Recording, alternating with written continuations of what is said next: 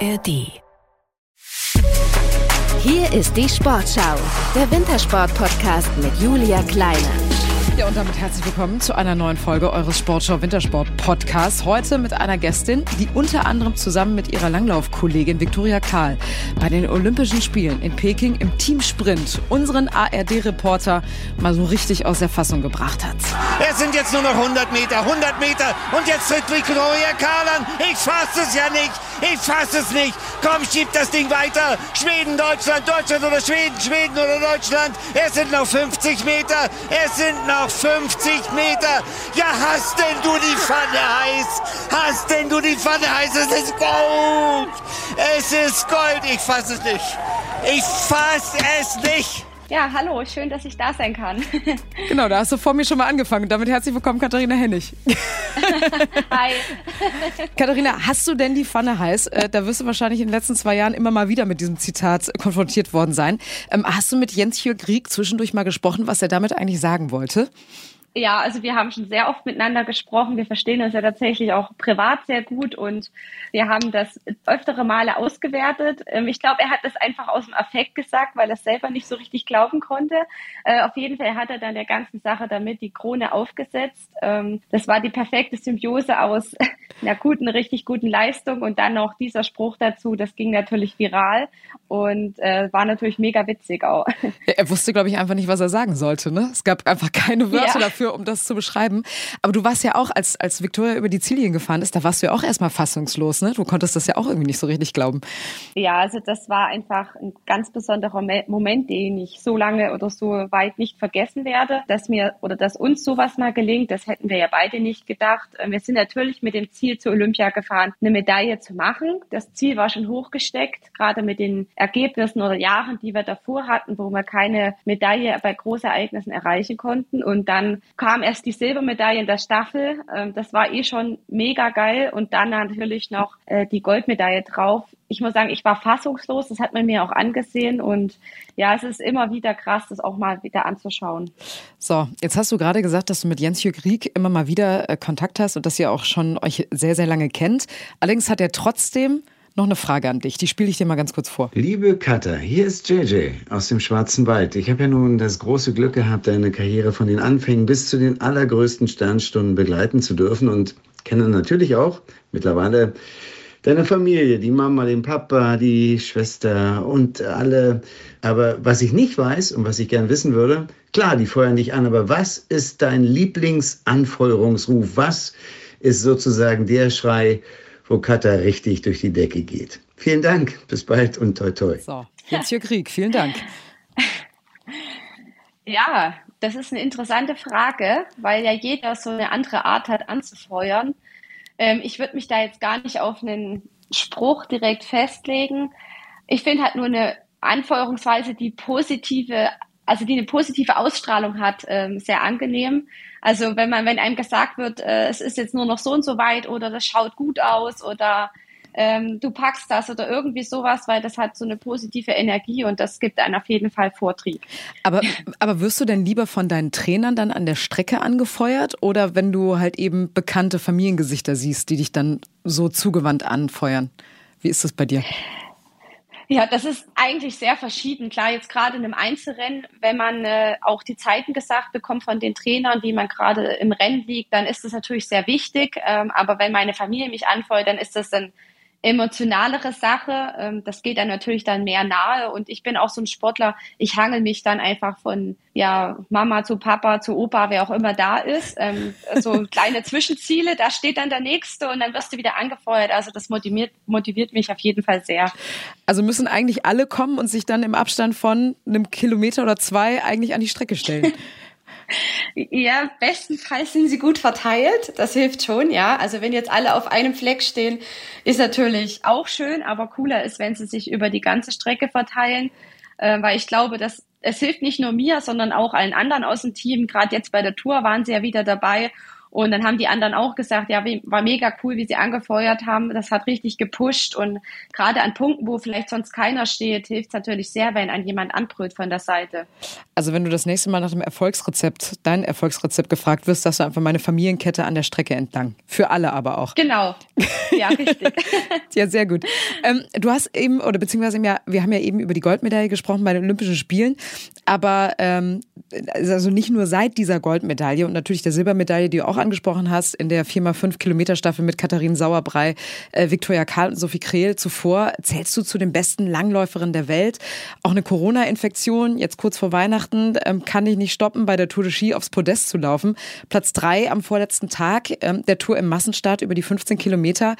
Am Ende in der Gesamtwertung Platz 11. Dein Fazit? Ja, also genau, die Tour war für mich natürlich was ganz Besonderes. Die stand unter keinem guten Stern. Ich hatte halt Corona dann direkt vor Weihnachten, musste mich erst wieder ins Training zurückkämpfen. Die Trainingsphase für die Tour war natürlich dann auch nicht entsprechend lang, sondern wir sind gerade eigentlich so reingestartet, dann ging es schon los. Also das war alles nicht so richtig optimal. Ähm, trotzdem wollte ich mich der Herausforderung stellen, weil gerade dieses Jahr steht kein Großereignis an und da ist die Tour natürlich ein Hauptding im ganzen Winter. Und da war mir aber schon klar, dass ich mich wahrscheinlich erstmal reinlaufen muss. Umso glücklicher war ich mit dem fünften Platz in Toblach beim Klassisch Einzel. Ähm, da war ich sehr, sehr zufrieden, weil gerade nach einer Corona-Infektion dann doch wieder vorne reinzulaufen, das hat mich auf jeden Fall motiviert. Und dann wurde es eigentlich auch von Rennen zu Rennen besser und habe mich dann mit dem Podestplatz in Val di Fiemme belohnt. Ähm, da habe ich mich natürlich extrem drüber gefreut. Ähm, das war ein besonderer Podestplatz für mich. Und äh, dann die Alpe Cermis noch so gut hochzukommen, das hat mich schon auch ein bisschen stolz gemacht. Ähm, war natürlich gepusht durch die Leistungen von Vicky und äh, nicht zuletzt vom Fried, der dem ganz die Krone aufgesetzt hat. Das war schon toll. Ja, über Friedrich Moch werden wir später nochmal sprechen. Ähm, das war ja das beste Ergebnis äh, seit 16 Jahren bei den Männern bei der Tour de Ski. Ähm, Im vergangenen Jahr bei der Tour de Ski hast du in der Gesamtwertung Platz 5 geholt. Du hast auch im Rahmen der Tour äh, deinen ersten Weltcupsieg geholt. Hat man da manchmal so die Gedanken und denkt sich so, boah, was wäre drin gewesen, wenn ich nicht krank geworden wäre? Oder sagst du mit Abstand, komm, ist so. Als das Leben als Sportlerin ist manchmal so ja, also da braucht man sich über sowas keine Gedanken machen. Das ist halt eben das Leben als Sportlerin und im Sport liegen halt Glück und Leid oft sehr nah beieinander. Und letztendlich bin ich einfach sehr glücklich, dass ich das, was ich bisher erreicht habe, schon erreichen durfte. Ich bin natürlich sehr motiviert für alles, was noch kommt, aber so Rückschläge gehören halt eben auch dazu und ähm, da muss jeder mal durch und das nützt dann alles nichts. Da braucht man sich auch nicht mit hätte, wäre beschäftigen, sondern einfach weitermachen und die nächste Chance kommt. Ja, hätte, hätte Fahrradkette, so kann man äh, das, glaube ich, sagen, zusammenfassen. Ähm, Rückschläge oder Stollen unter den Skiern. Äh, Glück und Leid äh, liegt da manchmal ganz nah beieinander, weil auf der fünften Etappe, ähm, das war bei der Verfolgung über die 20 Kilometer klassisch in Davos, da hast du ja wahrscheinlich eines deiner kuriosesten Rennen erlebt. Du hattest diese sogenannten Stollen unter den Skiern, musstest viermal anhalten und deine Skier putzen, am Ende Rang neun dann für dich. Für alle, die jetzt nicht so richtig wissen, was das heißt, ähm, kannst du das vielleicht nochmal kurz erklären, was es bedeutet, Stollen unter den Skiern zu haben? Ja, gern. Also das war 0 Grad und Neuschnee. Also das sind so die Bedingungen, wo die Techniker bei uns das Schwitzen bekommen. da hat man noch nicht wirklich die optimale Lösung gefunden. Also keiner kennt die, was man bei 0 Grad und Schneefall wirklich wächst. Das sind ganz, ganz besonders knifflige Wachsbedingungen. Also im Grunde das, was unter den Fuß kommt, in die Steigzone. Und manche nutzen dazu einen sogenannten Novax-Ski. Da wird die Fläche nur aufgeraut unterm Fuß. Oder man läuft halt einen Wachsski, so wie wir das gemacht haben. Aber beides war jetzt nicht die Optimalvariante. Ähm, für alle war es gleich. Wir haben alle Stollen gekriegt, der eine mehr, der andere weniger. Und deswegen war das das verrückteste Rennen, was ich je hatte. Es gab halt eine eingelaufene Spur, in der alle gelaufen sind. Überholen war komplett ähm, sinnlos, weil man sowieso nicht vorbeigekommen ist in dem stumpfen Neuschnee nebenan. Und damit war das natürlich ein extrem taktisches Rennen. Und die Mädels, die halt nicht so dolle Stollen hatten, sind natürlich die Berge schneller hochgekommen als ich. Ich musste oben jedes Mal wieder anhalten und meine Stollen abputzen. das war nicht optimal und es war am Ende ein sehr mentales Rennen. Man durfte sich halt einfach nicht aufgeben, weil es war natürlich sehr frustrierend, wenn du hoch zu Meter gemacht hast, weil man natürlich extrem Stieg hatte und oben dann aber ähm, angehalten mhm. hat und erstmal akribisch die Ski geputzt hat. Also man durfte sich einfach nicht aufgeben und ich habe an dem äh, Tag schon gemerkt, dass ich mich einfach körperlich sehr gut gefühlt habe. Das hat mir auch Mut gegeben und deswegen war ich dann auch ganz glücklich über den neunten Platz. Ja, du kannst ja auch nichts dagegen machen. Du kannst ja nur hoffen, dass es so wenig nee. Steuern wie möglich einfach sind. Ne? Ja. Ja, genau. bei, bei, den Technikern, bei den Technikern ist das ja so, die sind ja wahrscheinlich dann schon so um zwei, drei, vier Uhr morgens irgendwie unterwegs, um die optimalen Schneebedingungen dann herauszufinden. Oder wie ist das bei euch? Genau, also die sind schon sehr viele Stunden vor dem eigentlichen Start draußen, fangen dann an, den erstmal zu gucken, was haben wir für einen Schnee, dann werden die Testski vorbereitet mit verschiedenen Wachsen, Schliffen, äh, also das ist eine Wissenschaft für sich und die ackern natürlich extrem lange schon, bevor eigentlich der Start losgeht. Gerade solche Bedingungen, da kann man letztlich auch keinen Vorwurf machen. Das ist einfach eine Wachslotterie. Ähm, da hat das eine Team hat Glück und erwischt das Richtige und das andere vielleicht nicht. Ähm, das nächste Mal trifft es jemand anderen, das ist so. Und äh, bisher haben sie einen super Job gemacht. Aber wen es interessiert, wir hatten während der Tour auch äh, Folgen gedreht. Es gibt bisher sechs Folgen über Inside Tour de Ski und dort wird auch mal gezeigt, wie unsere Techniker ähm, ja eigentlich ihren Tag verleben und was da eigentlich noch so drum und dran hängt. Ja, sehr gut, dass du Werbung dafür machst. Wo kann man das sehen? Ja, auf YouTube. Inside Tour de Ski heißt das. Okay, also wer äh, interessiert ist und sich mal angucken möchte, wie viel Technik eigentlich auch dahinter steckt, der kann das gerne bei YouTube auf jeden Fall ähm, tun. Über das Thema müssen wir allerdings dann auch sprechen, weil das genau bei diesem Rennen passiert ist, durch die Medien gegangen ist. Ähm, denn euer Trainer, Bundestrainer Peter Schlickenrieder, der ist ja disqualifiziert worden. Der hatte ja versucht, euch zu helfen, indem er einen Ski quergelegt hat, damit ihr drüber laufen könnt, um diese Stollen loszuwerden. Zudem gab es noch eine Strafe von 1000 Euro. Ähm, als du das gehört hast, was, was, was hast du dazu gesagt oder was sagst du zu diesen Geschehnissen? Ja, es war erst mal während dem Rennen, ähm, als das passiert ist. Das war auch ganz oben am höchsten Punkt, wo ich wirklich extreme Stö Stöckelschuhe unter dem Fuß hatte. legte mir der Peter da den Ski in den Weg und äh, ich persönlich habe ihn tatsächlich angebrüllt und äh, ihn aufgefordert, dass er die Ski wegtut, weil ich so erschrocken bin, weil ich sowieso extrem überfordert war in dieser Situation mit meinem, mit dem ganzen Schnee unter meinem Fuß, dass es für mich mehr ein Hindernis war als eine Hilfe. Das haben wir danach dann auch ausgewertet und äh, habe ihn halt angebrüllt, er soll den Ski bitte wegnehmen. Er hat ihn dann auch weggenommen, nur habe ich halt mit meiner Skispitze den Ski schon berührt. Als ich dann im Ziel war, habe ich halt gehört, gut, wir müssen jetzt zur Jury. Äh, mir ging natürlich dann schon ein bisschen die Pumpe, weil ich Angst hatte, dass wir jetzt hm. sanktioniert werden. Ich persönlich wollte es ja gar nicht äh, und vielleicht jetzt aus der Tour ausscheiden muss oder drei Minuten Zeitstrafe bekomme, das wäre natürlich extrem ungünstig gewesen. Also Coletta und ich waren ja dann zusammen mit Peter bei der Jury. Ähm, der äh, TD hat dann nochmal Rücksicht genommen und hat dann eben in Anführungsstrichen nur den Peter bestraft, weil wir das in dem Moment ja nicht wissen konnten. Ähm, ja, so ist das Regelwerk jetzt wissen wir es besser fürs nächste Mal. Also wenn wir das nächste Mal Stöckel haben, dann müssen wir uns quasi selber einen Ski organisieren und dann selber drüber laufen. Dann ist es nämlich erlaubt. Ähm, aber ja, es war natürlich sehr bitter für den Peter, dass er dann abreisen musste. Ähm, aber so ist es halt, so sind die Regeln und dann, die muss man dann auch befolgen. Aber ist Herr Peter dann hinterher nochmal auf euch zugekommen und hat sich irgendwie entschuldigt oder gesagt, irgendwie war das eine ganz blöde Idee von mir? Oder wie sind die Gespräche da gelaufen? Nee, also wir haben uns da jetzt nicht gegenseitig die Schuld zugeschoben. Er wollte in dem Moment ja auch nur helfen. Ähm, klar, man hätte es vielleicht wissen können, dass man das nicht darf. Ich glaube, jetzt wissen wir es alle, jetzt sind wir alle schlauer und äh, war natürlich ein bisschen schade, dass er dann abreisen musste, aber wir hatten dann gute Unterstützung noch bekommen von zu Hause und deswegen hat das dann schon gepasst. Und dann habt ihr euch gedacht, jetzt erst recht, genauso wie Friedrich Moch. Übrigens genau. kurz, kurz vor Tourstart auch hier bei uns Gast gewesen beim Sportschau Wintersport Podcast. Ähm, die Folge findet ihr auch in der Audiothek in, in unseren Show Notes. Und ähm, er hat mir erzählt, und das hast du auch gerade gesagt, dass die Tour für ihn das diesjährige Saison-Highlight ist. Hat er ja auch mit einem Highlight beendet. Zweiter in der Gesamtwertung, beste Tourergebnis für die Männer seit 16 Jahren. Ähm, was sagst du dazu, zu dieser Leistung? Also ich muss sagen, Hut ab. Ich bin immer noch ein bisschen baff, wenn ich drüber nachdenke, was er da geschafft hat. Er hat sich auf jeden Fall einen Karrieretraum erfüllt. Ähm, das schafft nicht jeder und das, da hat er ein Ausrufezeichen gesetzt. Da wird man sich noch lange die Zähne dran ausbeißen, da bin ich mir sicher. Und es ist auf jeden Fall hochverdient. Ich kenne ihn aus dem Training und wie er als Sportler ist. Er ist hochprofessionell und also wenn sich einer verdient hat, dann der Free und das hat uns natürlich alle sehr, sehr stolz gemacht. Und ich möchte nur mal kurz darauf hinweisen, alle Sportlerinnen und Sportler, die bis dato bei uns im Sportschau Wintersport Podcast waren, sind danach die Saison ihres Lebens gelaufen, geflogen, gefahren. Also Katharina, schön, dass du hier bist. Also diese Saison, no pressure. no pressure, die Saison kann eigentlich nur noch gut werden. Es kann jetzt nur noch besser werden. So, aber sprechen wir noch mal ganz kurz über deine Teamkollegin Viktoria Kahl. Ähm, die war ja eigentlich auch auf dem Weg, ähm, auf, also aufs Podest zu kommen, in der Gesamtwertung zu landen. Sie ist bärenstark in diese Tour gestartet und hatte dann aber auf den letzten Tourstops jede Menge Pech. Ich glaube, so kann man das sagen. Unter anderem mit dem Sturz in der Verfolgung. Am Ende Rang 9 für sie in der Gesamtwertung.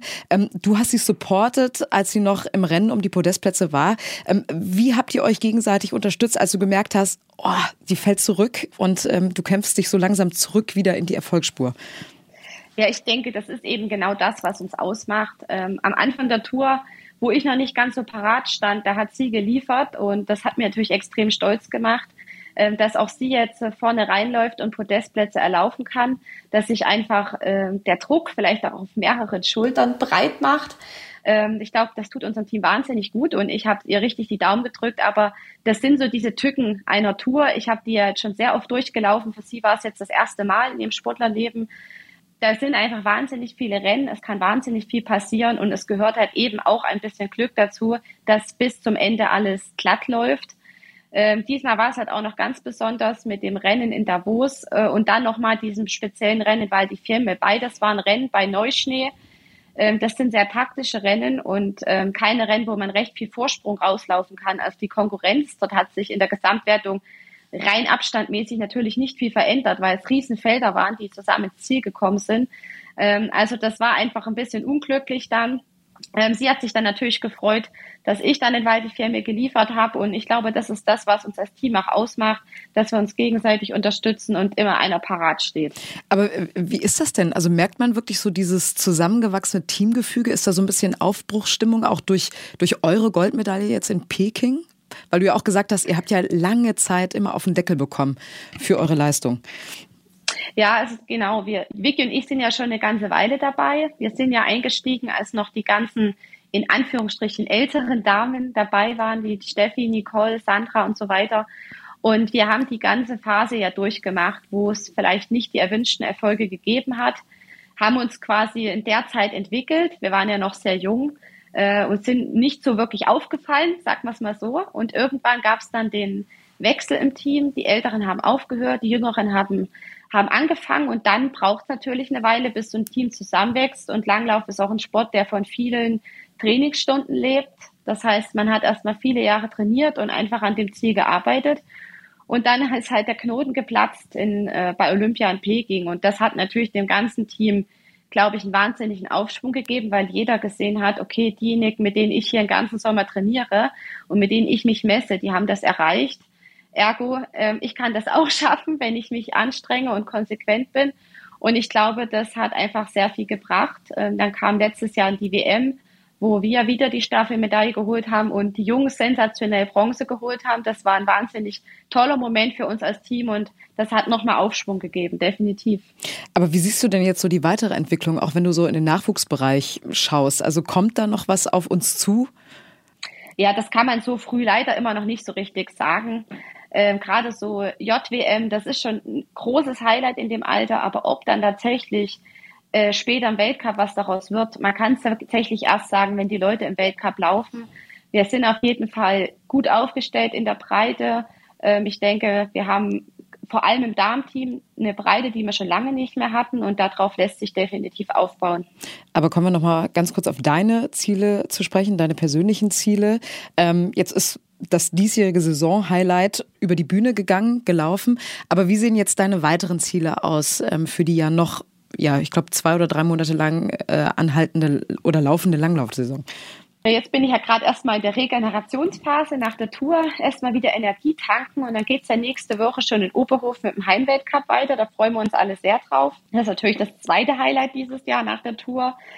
Das sind auch Klassischrennen und da möchte ich natürlich äh, um die Podestplätze mitkämpfen. Dann steht dort noch eine Staffel an, wo wir uns auch auf jeden Fall einen Podestplatz vorgenommen haben. Und für die restlichen Weltcups, die diesen Winter noch kommen, möchte ich einfach, dass ich wieder an die Leistungen der Vorsaison anknüpfen kann.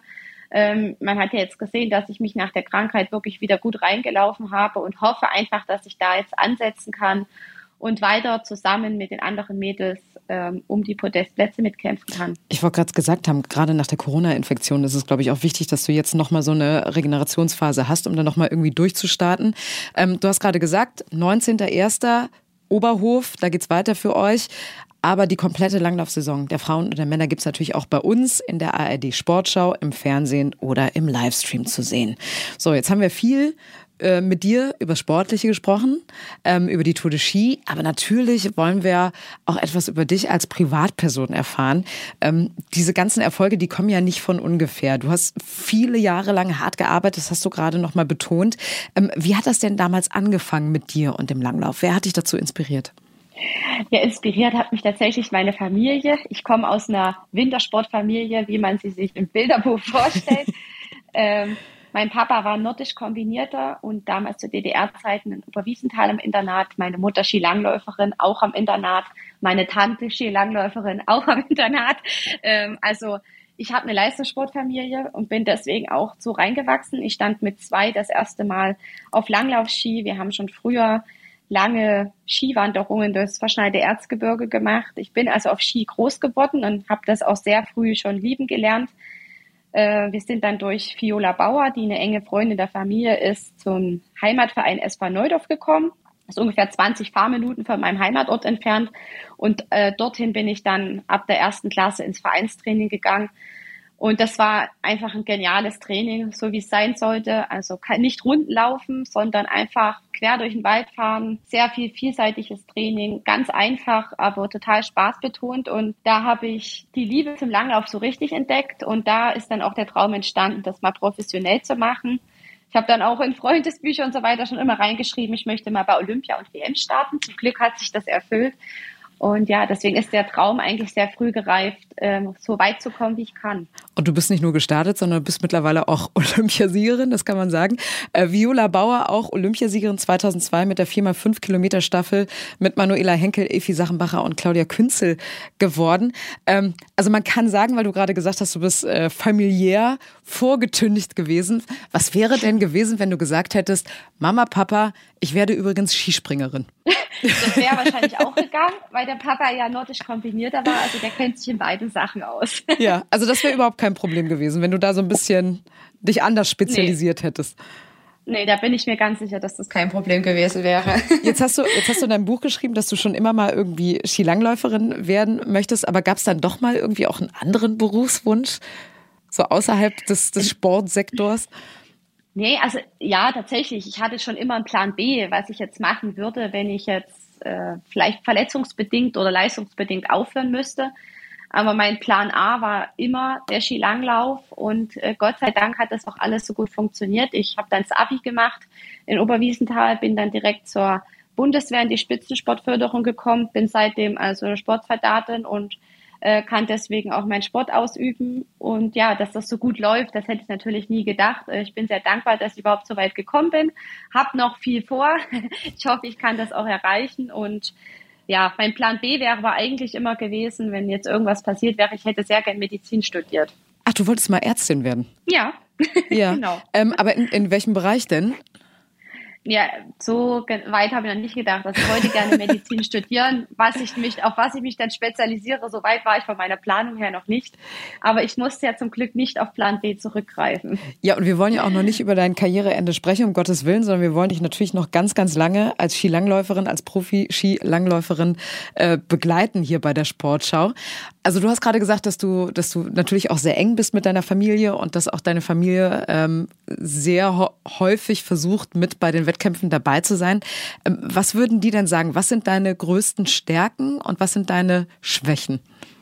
Ähm, ja, meine größten Stärken, da weiß ich ziemlich genau, was Sie sagen würden. Sie sagen immer, wenn ich mir was in den Kopf gesetzt habe, dann kämpfe ich so lange darum, bis ich es erreicht habe. ähm, ich denke, das ist wahrscheinlich meine größte Stärke, aber damit verbunden auch meine größte Schwäche, dass ich manchmal etwas ungeduldig bin, vor allem wenn es darum geht, ähm, etwas mir ein Ziel gesetzt habe oder es funktioniert gerade noch nicht so ganz, wie ich mir es vorgestellt habe, dass ich relativ schnell vielleicht auch an mir zweifle.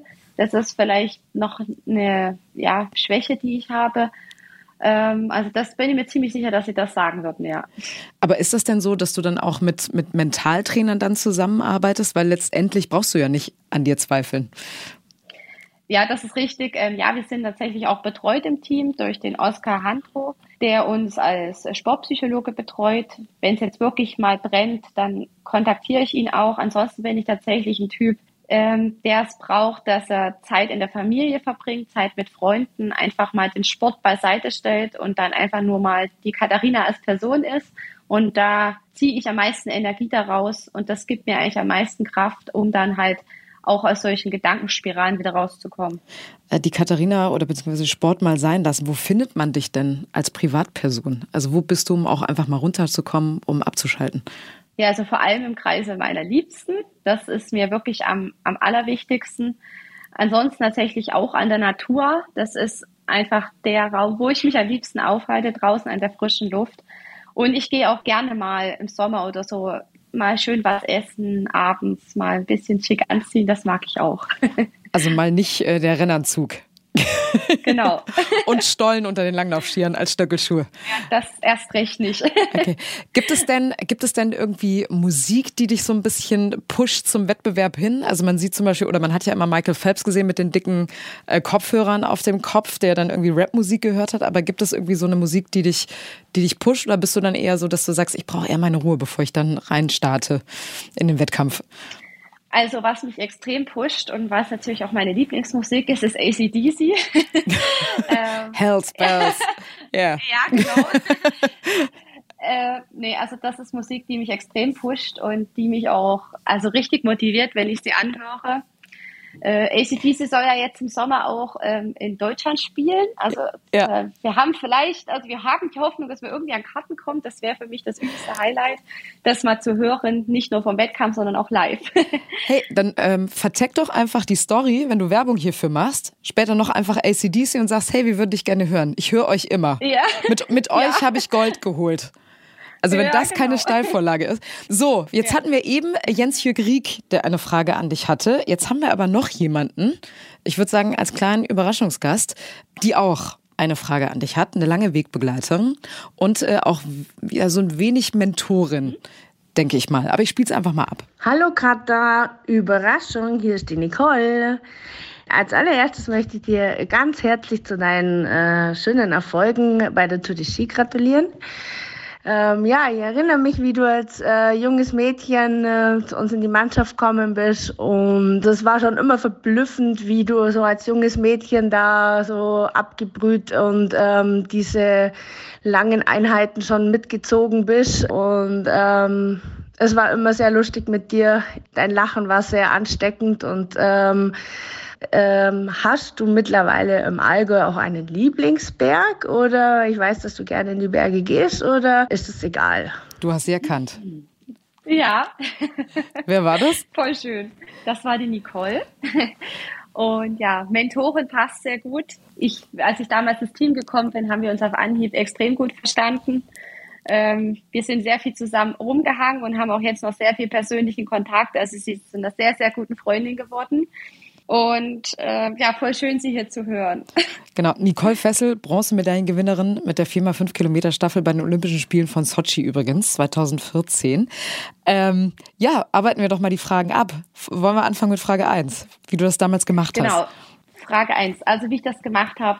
Ähm, erst einmal als junge Athletin da reinzukommen, ist natürlich äh, eine Riesenmotivation. Ich meine, das waren ja Namen, äh, die ich als kleines Mädel dann auch im Fernsehen angeguckt habe, wo ich mitgefiebert habe bei Weltmeisterschaften oder Olympischen Spielen und dann selber mal mit diesen Namen im Training zu sein, auf Trainingslager, äh, das war natürlich extrem motivierend. Und äh, das ist wahrscheinlich auch die Begründung, wie ich das gemacht habe, weil du hast als junger Sportler nichts zu verlieren.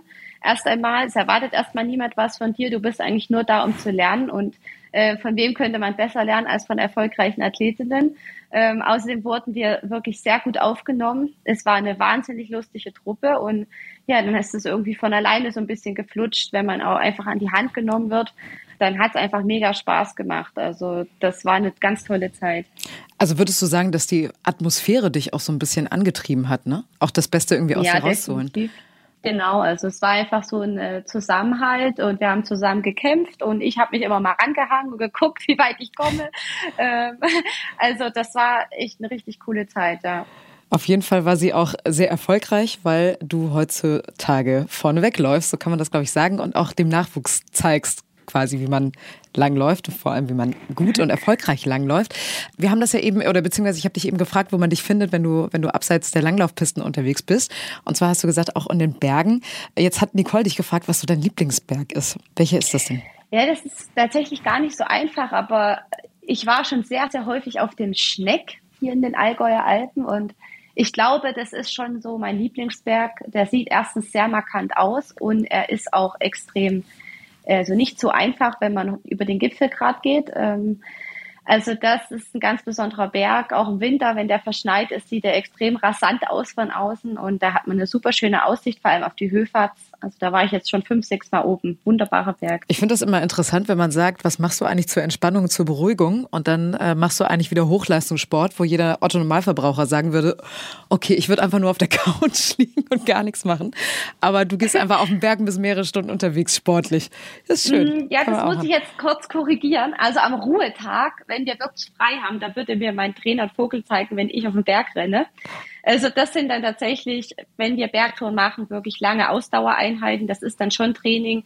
Wenn wir einen Ruhetag haben und das ist meistens ein Ruhetag in der Woche, dann muss man auch die Beine hochlegen. Also es ist wirklich verschriebene Ruhe, weil ansonsten äh, würde das ganze System irgendwann kippen und zur Belastung gehört eben auch die Regeneration, sonst würde das ganze Training nicht wirken. Also an meinem Ruhetag gehe ich nicht auf den Berg, sondern da bin ich sehr faul. Okay, also da bist du dann auch mal einfach auf dem Sofa und Füße hoch Beruhigend zu genau. wissen. Auf jeden Fall beruhigend zu wissen, dass ja. du da nicht ständig unterwegs bist.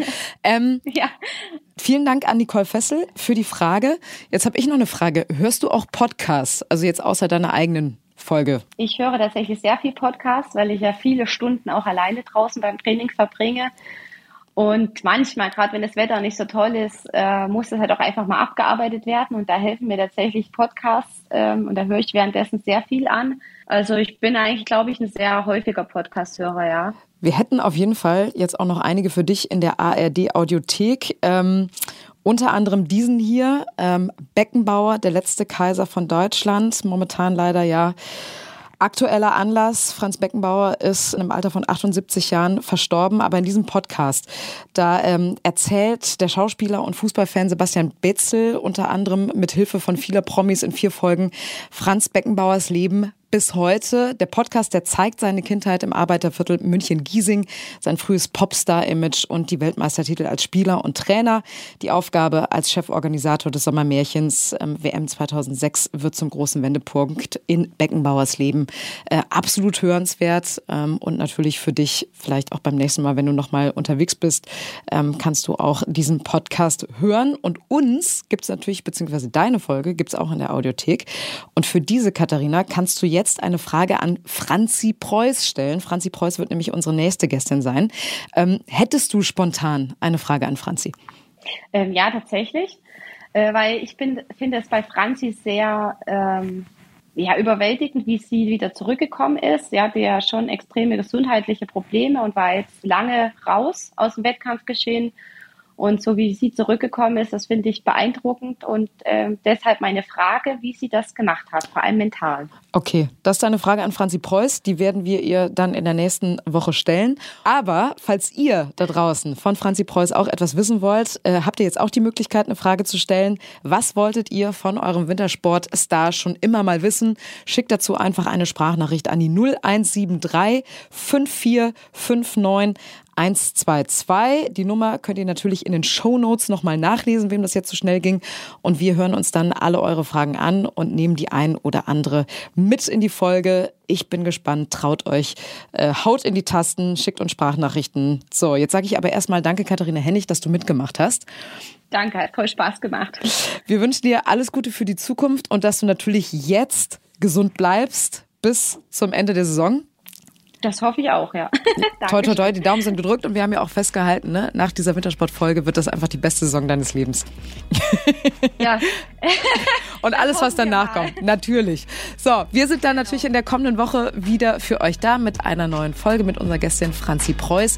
Egal, wo ihr seid und uns hört, schreibt uns doch gerne mal und lasst ein Feedback da. Ich sage jetzt ciao und bis zum nächsten Mal.